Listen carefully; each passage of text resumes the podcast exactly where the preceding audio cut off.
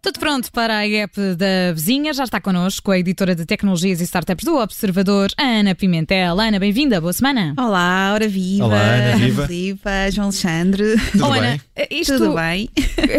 Pronto, muito obrigada. Estás, estás bem, Ana? Para Estou faltava ótima. eu, não é? Perguntar. Tá, tinha, tinha de fazer a pergunta, não é? Exatamente. Eu ia já neste partir final para de o- tarde, Estou segunda-feira. ótima nesta É, segunda-feira. É segunda-feira convém perguntar às pessoas se está tudo bem. Está não é? tudo bem, exatamente. Bom, eu ia já partir para o tema porque estou muito curiosa, porque com tantas aplicações de troca de mensagens, era de esperar que, que o e-mail tivesse aqui caído em desuso, mas isto não aconteceu.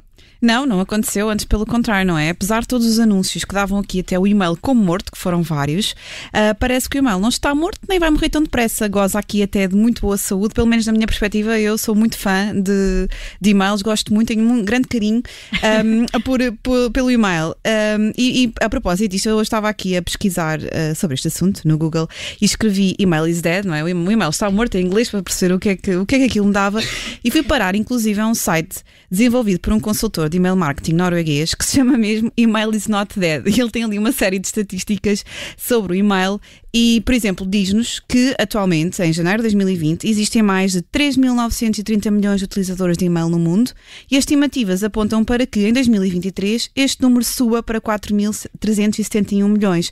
Ou seja, não está nada morto, está vivo e continua a crescer. Portanto, continuar a usar eh, o, o e-mail é uma coisa que toda a gente tem, tem feito no- nos últimos tempos. Ninguém esqueceu a- o correio eletrónico. O não é? correio Essa, essa eletrónico. bela expressão. Que, que, Mas que poético, digo, é bonito, tão não é? poético, não é? É mais, fica, fica melhor do que e-mail, não é? E-mail é, verdade. assim muito. É, É uma carta É digital. muito impessoal, é muito impessoal o É e-mail. sim. Mas, Ana, temos eh, várias formas de, de comunicar e de enviar eh, fecheiros além do, do e-mail. Há várias aplicações de, de chat, sistemas de partilha de documentos na Sim, nuvem, hoje não em é? dia já há muitas cloud. opções. Sim. Portanto, para que é que ainda precisamos de, do correio eletrónico? Do? Olha, a verdade, porque é que ainda precisamos? Supostamente para aumentar a nossa produtividade. Isto é que é engraçado. A verdade é que todas estas apps que, que nós utilizamos, não é? O WhatsApp, o Facebook, o Instagram, o Telegram, o Dropbox, que permitem esta partilha de fecheiros e de, e de conversas, isto tudo acaba por ser, na verdade, ruído no nosso telefone. Ah, e tem um potencial enorme para nos distrair daquilo que é importante do nosso dia e, e nos focarmos, na- por exemplo, no nosso trabalho e na- nas, nas nossas listas de coisas para fazer. Ah, porque nós já sabemos que estas apps depois levam sempre a outras coisas. Ah, deixa-me cá ver esta conversa de grupo, olha esta fotografia, olha, olha este gif-.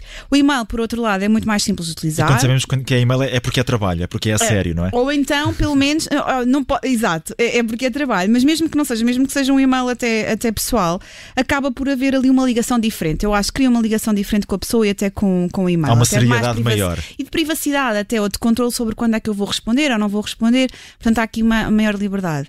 E também encontrei aqui, a propósito, a propósito deste tema, o CEO da Spike, que é uma plataforma que combina várias apps de chats, e-mails e telefonemas, elaborou uma lista com algumas dicas, lá está, para nos eh, ajudar a transformar o e-mail numa ferramenta de produtividade Eu- para o nosso dia. Eu por acaso tenho a ideia que, enfim, quando eu escolho é muita, nós acabamos sempre por regressar às coisas mais simples, É, não é? Exatamente, sim. É um pouco isso que o Devir Ben Aroya escreveu. Ai, Devir espero, Ben, espero, espero ter dito este nome é, é corretamente. uma pessoa ou uma aplicação?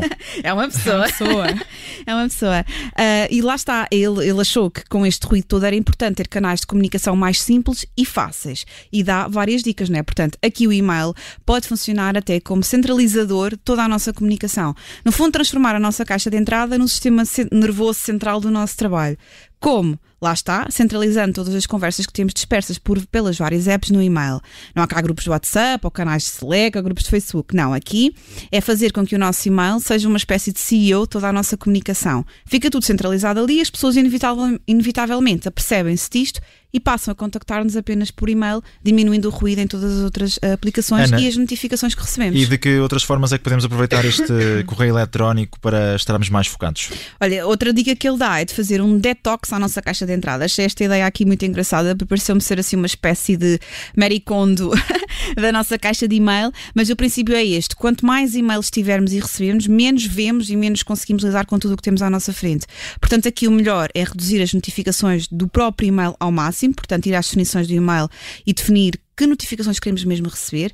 E aqui a lógica é aplicar também isto à quantidade de newsletters que subscrevemos, que também é uma, uma coisa muito em voga hoje, hoje em dia. Precisamos assim de tantas, lemos assim tantas, uh, podemos sempre filtrar aquelas que nós efetivamente um, lemos, subscrevemos e mantê-las e, e depois tentar, tentar perceber aquelas que, que, não nos fazem assim tanta, tanta falta. Portanto, aqui a ideia é, lá está, optar pela qualidade e não pela quantidade. E eu, atenção, que assino aqui uma newsletter no Observador e sou leitora de muitas newsletters, uh, tenho sempre este cuidado, porque acho que uh, há tanta informação que nós recebemos no e-mail, se, se, se, o, se, o, leitor vai se dar ao trabalho de abrir aquele e-mail, então aquele e-mail tem de facto que ser diferenciador e acrescentar alguma coisa à vida da pessoa que está a perder o seu tempo a abrir esse e-mail. E portanto, há demasiada concorrência, há demasiada oferta, oferta tentar perceber aquelas coisas que de facto são importantes para nós e fazem falta e essas sim, essas vale a pena ler e, portanto, todas as newsletters do Observador vale a pena ler, atenção. É para continuar a subscrever. É para continuar, é para continuar. Um, mas sim, aqui a ideia é perceber sempre se o e-mail também está a priorizar o que recebemos de forma correta, que também é outro truque. Uh, portanto, lá está, ter tudo arrumado, termos esta, esta, esta, fazermos este detox à nossa caixa de e-mail e priorizar o que recebemos de forma correta. Portanto, aqui também o truque é passar por ensinar o e-mail uhum. a pôr a mensagem correta na pasta correta. E nós também podemos criar várias pastas de arrumação dentro do próprio e-mail e irmos uh, ensinando vá a caixa a, a, a direcionar a e-mail para, para a caixa correta e, e com isto ficam as coisas muito mais arrumadas e já sabemos que quando queremos este assunto que é pessoal é aqui, quando queremos este assunto da casa Fica é ali, tudo em quando ordem. é trabalho. Exatamente Exatamente. Mas tens outra dica também, Ana. Importante. Sim. Então, há aqui outra dica porque nós ficamos. Eu eu, contra mim, falo que sou obcecadíssima com esta ideia de deixar a caixa de e-mail a zero.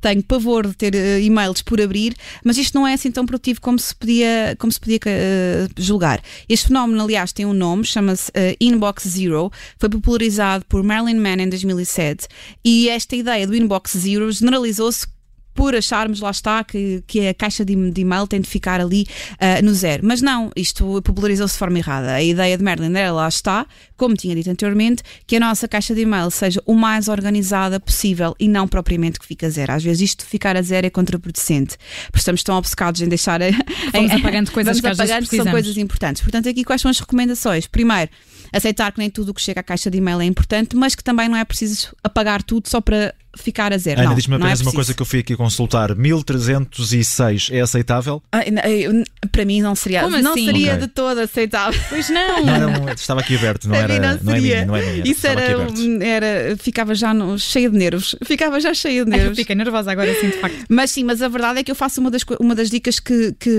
que o Marilyn também, também dá, que é não apagar, obviamente, logo tudo ir apagando ou ir vendo por critério de prioridade aquilo que nos parece mais importante, estabelecer um horário para ir fazendo esta, portanto, não é estar constantemente ali a ver, mas saber, ok, aquelas três vezes durante o dia, de manhã, à tarde e à noite, eu vou checar o e-mail e vou fazer um, um, uma triagem. Assim, evitamos acumular, lá está, João Alexandre, 1300 e tal e-mails. Shame on you. Por ler. Foi apenas um número que eu lancei, não disse que era eu. Ah, pois, pois, claro que não, claro que não. Claro. E por fim, definir períodos offline, ou seja, de estarmos desligados, que é para depois, quando voltarmos ao e-mail, termos mais clareza sobre aquilo que queremos e sobre como queremos priorizar as mensagens. Amanhã há um e-mail que vale a pena ler. Sempre, à terça-feira, há sempre um e-mail que vale a pena ler. É, é a newsletter, newsletter Startups, sim. Como eu disse, que é, vai sempre trazer alguma coisa uh, que eu espero que acrescente aos nossos leitores e ouvintes que nos estão a ouvir agora. Precisamente. Ana Pimentel junta-se a nós sempre à segunda-feira, a esta hora, na app da vizinha. Na próxima semana temos mais a Ana, que é editora de tecnologias e startups do Observador. Até para a semana, Até Ana. Para Obrigada. a semana. Adeus.